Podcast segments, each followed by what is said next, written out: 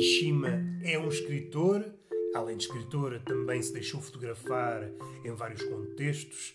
É, à falta de melhor termo, um samurai. Assim ele se definiu nos últimos anos da sua vida. É uma personagem curiosa, à falta de melhor termo.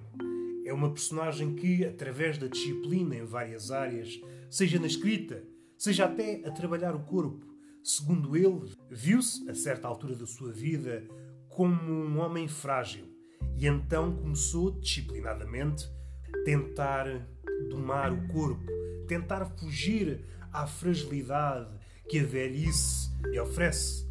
Mishima é um jogo de máscaras. Mishima tem um livro chamado As Confissões de uma Máscara, se a memória não me falha, cujo título nos diz muito acerca do próprio autor. Mishima, através de fotografias que nos legou, tentou alcançar qualquer coisa, ou melhor, este qualquer coisa pode ser o nada. É preciso ter em conta que o nada oriental é diferente do nada ocidental. O nada oriental é visto como um cume. Era isso que Mishima queria alcançar com este rodízio de personagens, quer pela fotografia, quer pela literatura, as Máscaras, o romance, não me estou a lembrar o, o nome, mas há um romance em que um monge pirómano lança fogo ao mosteiro para que, naquele gesto assassino, destruidor, desse durante aquele tempo em que o mosteiro arde, lhe desse uma nova aura. Vamos resgatar aqui uma, uma forma de Caravaggio, não há belo sem tensão.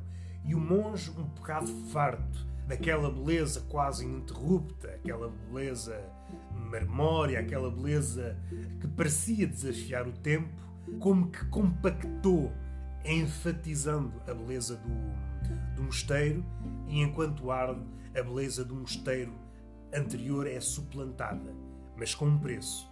O incêndio tem dois lados.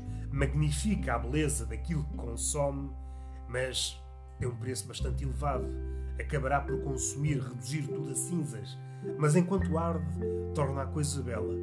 E talvez tenha sido isso que motivou o monge a puxar fogo ao mosteiro.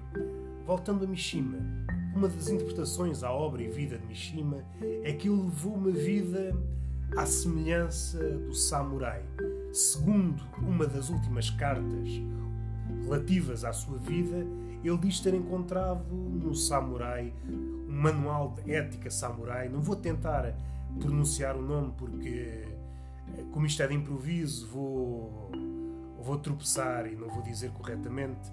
Mas é um manual de ética samurai que descobriu que a morte é a via do samurai.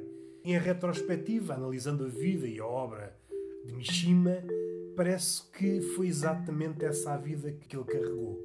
Mais tarde, uma vida nas artes marciais, conseguiu o cinturão negro, não me lembro em que arte marcial, trabalhou o corpo, a mente, até chegar à morte. Parece que levou uma vida a trabalhar para a morte, para que, chegado o momento, estivesse pronto, à boa maneira do samurai. Talvez tenha tentado, diversas formas, alcançar o nada. Uma vez mais, não é um nada à maneira ocidental, é um nada à maneira oriental, um cume. E talvez tudo conflua no momento final. Talvez tudo profetizasse o fim que Mishima teve, que foi o seppuku, ou Arakiri, se preferirem, o suicídio eh, tão caro aos samurais. Até ao próximo apiadeiro.